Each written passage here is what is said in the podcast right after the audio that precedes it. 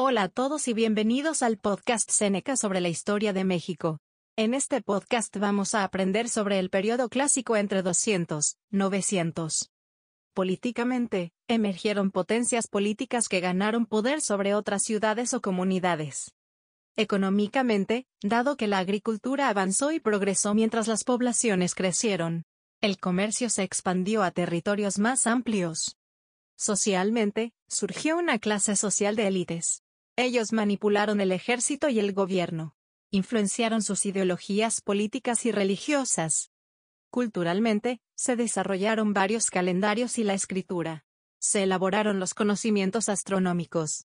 Se construyeron varias estructuras y obras de arte arquitectónicas. Palenque, Teotihuacán y Monte Albán fueron ciudades representativas de este periodo. Cuando hablamos de características culturales, es fundamental recordar que la cultura de los teotihuacanos fue una de las culturas más representativas del periodo clásico.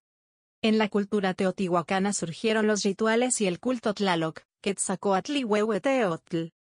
Arquitectónicamente se destacaron la pirámide del Sol y de la Luna, junto con el templo de Quetzalcoatl. La cultura de los mayas era otra cultura representativa de este periodo. La cultura maya tenía varios dioses y figuras. Ejemplos incluyen los dioses Quetzalcoatl, serpiente emplumada, y Cuculcán, serpiente de plumas. Arquitectónicamente se destacó la pirámide del dios Cuculcán en Chichen Itza. Para resumir, había varias características políticas y económicas importantes en el periodo clásico, 200, 900. Socialmente, surgió una clase social de élites que manipuló el ejército y el gobierno.